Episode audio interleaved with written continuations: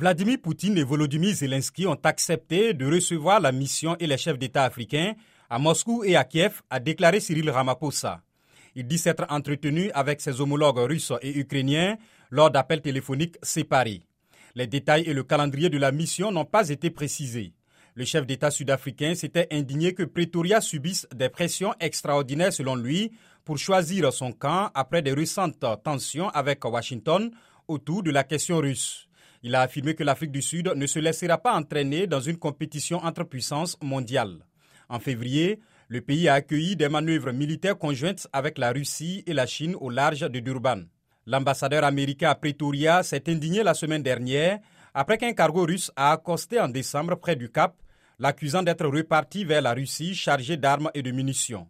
Le gouvernement sud-africain a déclaré qu'il n'existe aucune trace de vente d'armes à la Russie sur la période en question.